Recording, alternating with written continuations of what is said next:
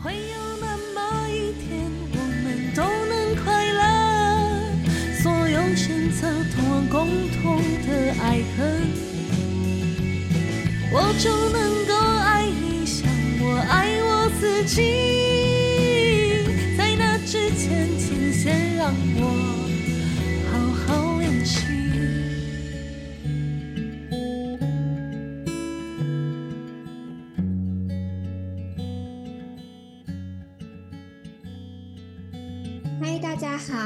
收听思醉的 Podcast《今朝永续，今朝醉》，我是主持人地瓜。那在这个 Podcast 里面呢，我们会访问各种不同工作背景的来宾，来听听他们要如何将工作和联合国永续发展目标 SDGs 结合，来打造永续的企业。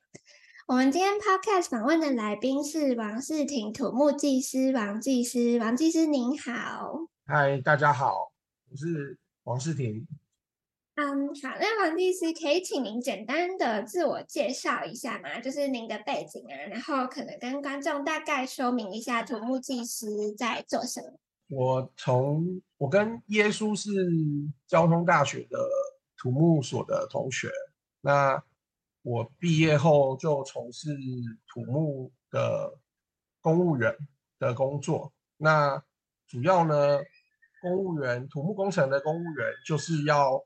发包工程，然后还有劳务的设计建造的的发包，帮政府呢把预算预算去执行一些公共工程，嗯、让公共工程可以就是顺利的发包施工，然后然后验收这样子，就是等于把把一件案子专案完成。所以对对。土木工程的公务员来说，每一个案子都是专案，是不一样的，就不是那种重复性质的工作，就是非常的具有挑战性。嗯、那那如果不是在业界，不是在不是不是在公部门的话啦，那就是在业界。那业界的话呢，土木技师大概职业的范围就是桥梁、道路、建筑物，还有一些水沟啊那些比较。没有，没有是跟建筑是不一样的范围啊，对，比较比较土木的，就是大家想中 想象中比较土木的东西这样子。那那这些东西就比较更更需要专业的东专业性啊，比我觉得比公务员更需要专业性，因为公务员是负责采购法，他要熟知采购法的的法规。那技师呢，土木技师在职业或者是在履行自己本身的那个职能，职能就是比较需要专业的知识。嗯，然后土木技师的范围真的很广，职业范围很广啊。那那永远我觉得是永远学不完的一门课。你可以想到的，从从挖隧道啊，那些都是土木技师可以去做的。那土木技师非常有挑战性啊。如果说如果说有志的青年的话，一开始就可以。可以从土木技师这方面去发展，会比较好。了解哦，对，刚刚那个王技师提到那个耶稣，就是我们呃师者的创办。那王技师想请问您，当初为什么会选择走土木这一条路呢？呃，说来也好笑，当初大学其实要填职工啊，那可能画卡画错了，变成土木系。真的假的？呃，我就是有一天，我就就是。就接到别人说，哎、欸，恭喜啊，你上那个那个某某大学的土木系，这样。我想说，啊，没有啊，我没有填土木系啊，我全部都填资工，哎，我整个就是呃，好，我就是呃，就被迫来念土木工程这一条路。所以就接受了吗？还是在读的时候有想过要转系之类的？嗯，我在读的时候是有，但是越读越有兴趣，就是会觉得说，哎、欸。土木的专业的比较核心的这些课程是符合我的兴趣的，就是他念这些书对我来说是蛮有趣的。但当然，我在读书的时候就有很多同学都转系呀、啊，或转校就考走了。对，就是土木这这块领域，嗯，其实要有心的话才留得住。像很多土木毕业的人，像我同学或者是学长学弟啊。他们就是毕业后从事土木的比率其实也没有到非常高。哇，太太酷的原因了吧？居然是因为画作。对，然后当初也是 就是上天吧，上天就是说啊，觉得我可能比较适合做土木。那也还不错啊，反正后来读一读也发现跟自己的兴趣蛮像的。应该说，应该是说那个学科来说我蛮有兴趣的，但实际职业的范围，嗯、那时候读书其实你也不知道，哎，比较难想象说未来要做的东西是什么。对，嗯、对，所以也不知道未来的职业内容有没有对自己有没有兴趣。但但现在。毕业了这么多年，就是觉得说还是勉强可以混口饭吃啊。对，嗯，了解。好，那因为您现在是公务人员嘛，那想请问您之前在当公务人员之前，有在业界担任过土木技师吗？诶，没有诶，我自我一毕业就当公务人员了，所以从就是土木技师这个职业，我还。这个这个这张证照跟这个它的内容，嗯，我都还没有去去去做过。但是公部门就是，嗯，都会跟技师啊、建筑师有些接触。那那我刚刚一开始就说是替政府发包、采购这些公共工程的履约管理的的的的环节嘛。那当当然多多少少就会会有摄取一些土木技师的一些范畴。不过说，就是在业界之前还是没有经历。嗯哼，哦，请问如果要进入您现在所在的公务员这个职位的话，是需要先有土木技师的执照的吗？哎，不用啊，不用，就是考国家考试，然后你毕业的科系是属于土木工程的学分，就是你有设，你有你有拿到学分，你就可以去考土木工程的公务员这样子，对。哦，所以两个考试体系是分开的。对对对，没错。请问您为什么会选择当公务员而不是当土木技师呢？就像我刚刚一开始说的，我对嗯土木的核心的那些科目，我觉得很有兴趣。那那当然就毕业后就跑去考试啦。嗯、那考上公务员就想说，哎，我也不知道公务员或者是土木技师他们的工作的领域呢，到底是。什么样的情况，还有工作的内容是什么？嗯、那那既然公务员有考上了，嗯、当然就是想说，哎，不如先去看看好了。嗯、结果一当就当了这么久，对。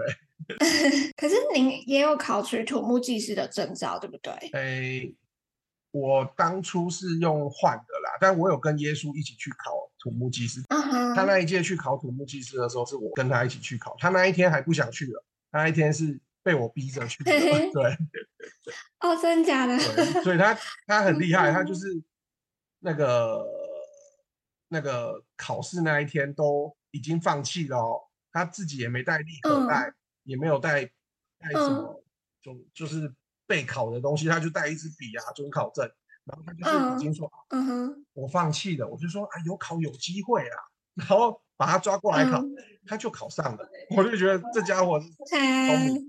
好哦，真让人羡慕。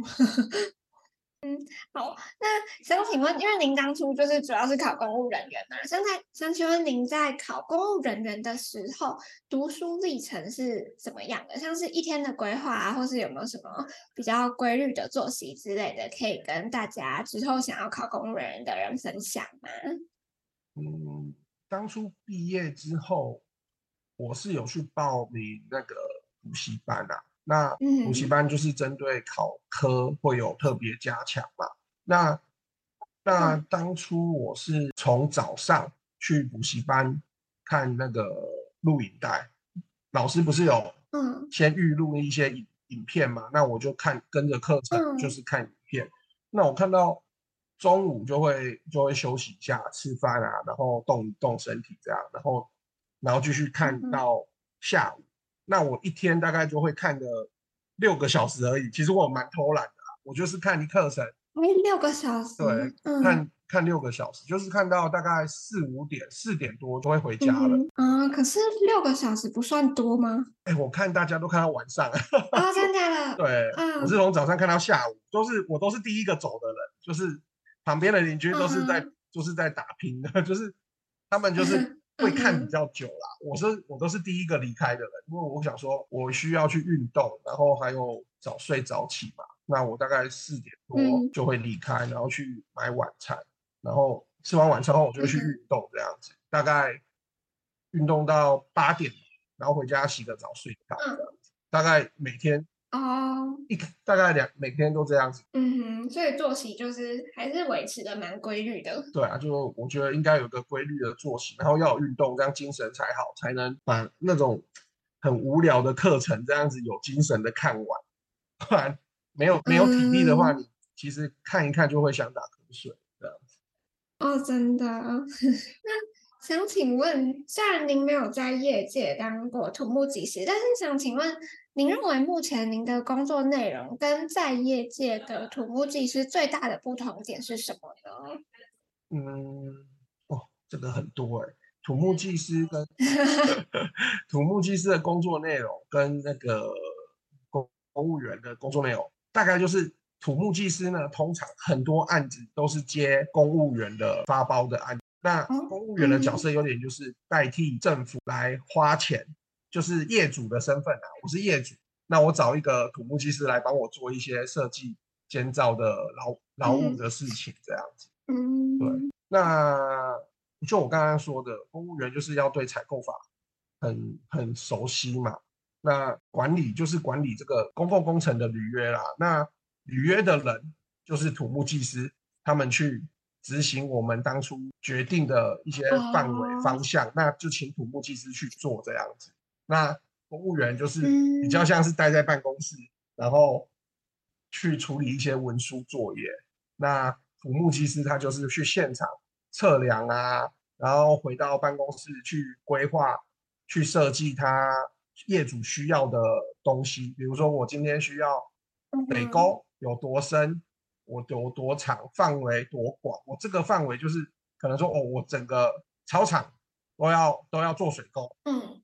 那那土木其实就会做一个符合预算的条件下去做，把水沟规划出来，然后去给给公务员说，哎，那个我帮你做好规划了，看你要不要依据这个东西去找厂商来来施工这样子。嗯，对。那那另外公务员的另外工作就是把土木技师规划的东西拿去找厂商来做，是营造厂啊，就找营造厂来做。把这个水沟做出来，嗯、我的水沟是举例而已啦，对，嗯，嗯然后，哦、对，所以公公务员跟土木技师的工作内容是就是完全不一样的，但是但是是相关的啦，都是都是一一条，都是在同一艘船上，但是但是负责的内容都是差的，嗯嗯，就是就是基本上是做同一个任务，而且您的工作。内容就是您担任这个职位，应该也稍微要对土木界有一点了解，才可以知道就是之后要怎么发包给谁，或是对对对、嗯、发派什么任务，是不是？对，就是把、嗯、把我们政府人民的需求转化为为契约，然后去找最适合的土木技师来做这一件事情。那土木技师可以跟着我们契约，我们写的文字去。去履约，那我们就是去督促土木技师跟厂商来完成这个任务，这样子。嗯，了解。好，那因为呢，这是我们 podcast 的重点题目，就是因为我们现在面临了很多难题啊，像是气候变迁、经济成长等等等，所以联合国在二零一五年的时候就宣布了二零三零年永续发展目标，也就是大家现在一直在说的 SDGs。这个 SDGs 呢，包含十七项的目标，有消除贫穷、减缓气候变迁等等等等等，来指引我们全世界的人共同努力迈向永续。那想请问王技师，您要如何把这些目标与您的工作结合呢？嗯，对于公务员在花政府的钱的时候呢，我们发包给厂商进行设计、建造，还有工程的施工，还有。就市场的建筑物的维护工作，那结合可以持续发展目标，就是 SDGs 的指标是非常重要的。